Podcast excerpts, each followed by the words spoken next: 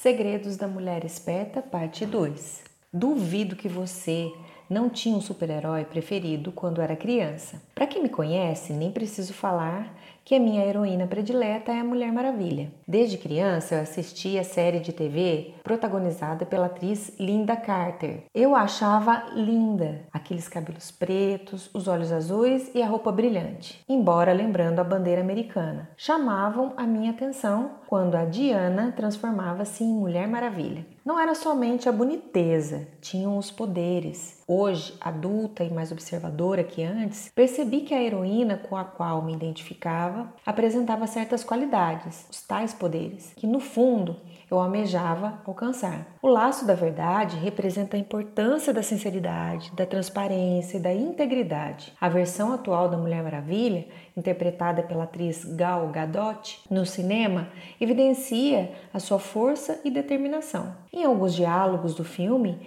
identificamos claramente a sua iniciativa e a naturalidade com que ela fala sobre igualdade de direito, independente se você é homem ou mulher. Se tiver de interferir com o sistema acomodado e antiquado para ajudar apenas uma mulher, um homem ou uma criança, eu aceito de bom grado as consequências. Eu vou lutar por todos aqueles que não podem lutar por eles mesmos. Se a hipótese de vivermos num mundo onde tentar respeitar os direitos fundamentais de quem nos rodeia e valorizar uns aos outros, simplesmente porque existimos, são tarefas tão assustadoras, tão difíceis, que só podem ser tratadas por uma heroína nascida na realeza? Então, em que tipo de mundo estamos vivendo? Em que tipo de mundo você quer viver? São frases da Mulher Maravilha no filme. Os heróis e as heroínas não precisam ser exclusivamente da ficção. Muitas vezes eles se encontram pertinho de nós e todo momento é uma oportunidade de aprender com eles. Poderia facilmente te dar muitos exemplos,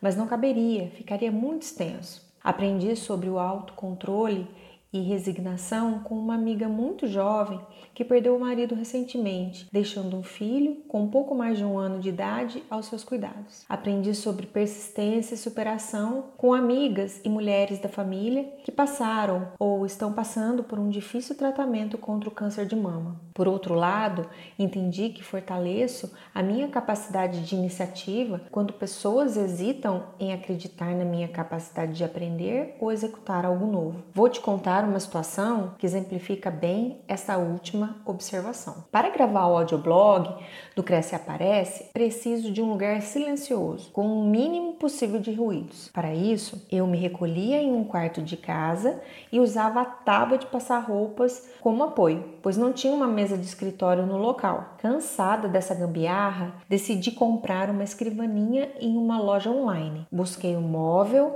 desmontado na loja física, pois li os comentários comentários dos compradores no site de que seria fácil de montar. Aí, minha gente, eu animei a montar sozinha a nova escrivaninha.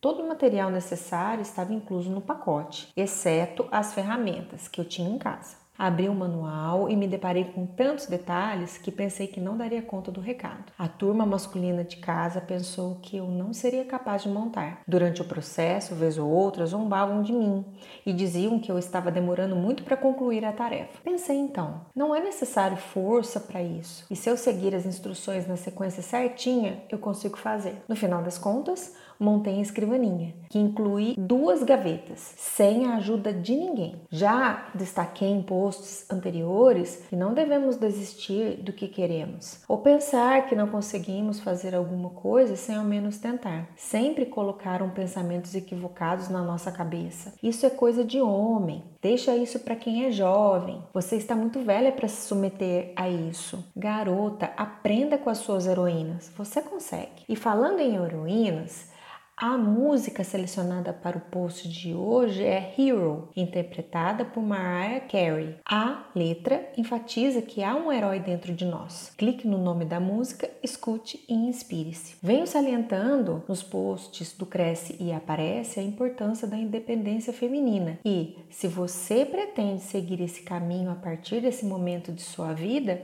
sugiro iniciar pela independência financeira. Na semana passada, falei do bloquinho que faz parte do kit da mulher esperta. Post da parte 1, no qual anoto os meus gastos e as minhas ideias. Recentemente, dividi o bloco de anotações em dois: o bloco das contas e o de ideias. Falarei um pouco de cada um deles. O bloco das contas. Desde a época da faculdade, ou talvez antes, levo o bloco sempre comigo para anotar as minhas contas. Estudei em uma universidade pública e recebi bolsa de estudos, que era a conta para pagar o aluguel e as despesas básicas. Além disso, me virava fazendo renda extra para conseguir me manter estudando. Essa renda era o resultado da venda de roscas doces e bombons recheados que eu mesma fazia, ou do trabalho de garçonete de festa de aniversário e de casamentos durante os finais de semana. O dinheiro era contado e anotar os gastos era essencial e ainda é para controlar o orçamento. Não gasto mais dinheiro do que ganho e, mesmo que não sobre grana, pelo menos não falta. Naquela época, me esforçava para guardar um pouquinho todo mês para estar preparada para imprevistos. Hoje em dia, sei que essa poupança chama-se reserva de emergência, termo que aprendi com o Gustavo Cerbasi e com o canal do YouTube Me Poupe. Aproveito para indicar o livro do Cerbasi, Como Organizar Sua Vida Financeira, que é muito bom para quem está a fim de mudar para melhor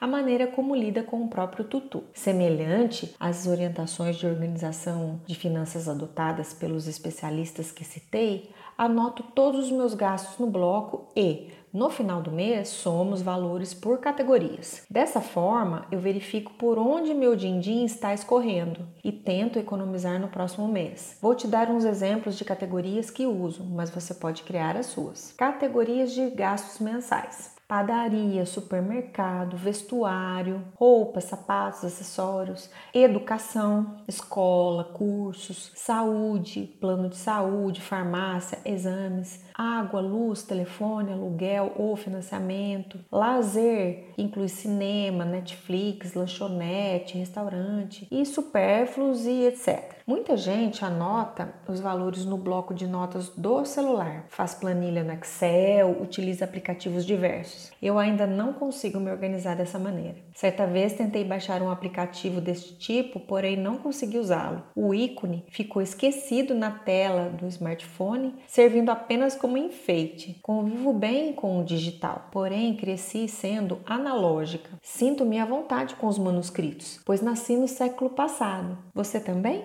Então, passamos agora para o caderno de ideias. O caderno de ideias, eu anoto tudo o que acho interessante nesse caderno. Registro desde frases inspiradoras que escuto em filmes, trechos de livros, falas de pessoas que eu convivo, comportamentos que observo, links de sites e de cursos online, ferramentas de aprendizagem, curiosidades e até mesmo lembranças de, de alguns sonhos e as impressões que tenho sobre meus sentimentos e emoções. Em meio às tais anotações, surgiu a ideia do blog Cresce Aparece e muitas outras que ainda não coloquei em prática por falta de tempo ou por acreditar não ser este o momento certo. Mas será que eu ainda saberei quando é o momento? Talvez nem seja preciso. Nunca tenha certeza de nada, porque a sabedoria começa com a dúvida. Sigmund Freud. Para que o blog tomasse forma, tive que me preparar e estudar bastante, tanto no sentido de identificar os conteúdos relevantes, quanto aprender sobre as ferramentas digitais, que seriam a base para começar a minha nova empreitada. Então, saí em busca de livros que pudessem me ser úteis e encontrei o Comece pelo Porquê, escrito por Simon Sinek. Um dos trechos que mais me chamou a atenção foi o seguinte: As pessoas aceitam a vida que levam e fazem as coisas não porque sejam obrigadas, mas porque ninguém jamais lhes mostrou uma alternativa. Se você mostrar a alguém que talvez exista uma rota alternativa, isso pode abrir a possibilidade de que essa rota seja seguida. Identifiquei a meia-idade vivida de maneira significativa, saudável e feliz como sendo a rota alternativa que eu poderia mostrar para as mulheres. Na verdade, esta rota é continuamente construída e compartilhada e conta com a sua ajuda e das pessoas que, como eu, estão passando por essa nova fase da vida. Neste sentido, faço o convite de me acompanhar nos momentos de reflexão que exponho aqui no blog, para rever com outros olhos as mudanças implicadas nesse ponto do ciclo vital. Assim, abrimos caminho para novos rumos, significados e objetivos de uma vida que promete ser longa e gratificante. Te vejo no próximo post. Obrigada pela companhia. Adoraria receber seu comentário e se você gostou das dicas, compartilhe. Beijos!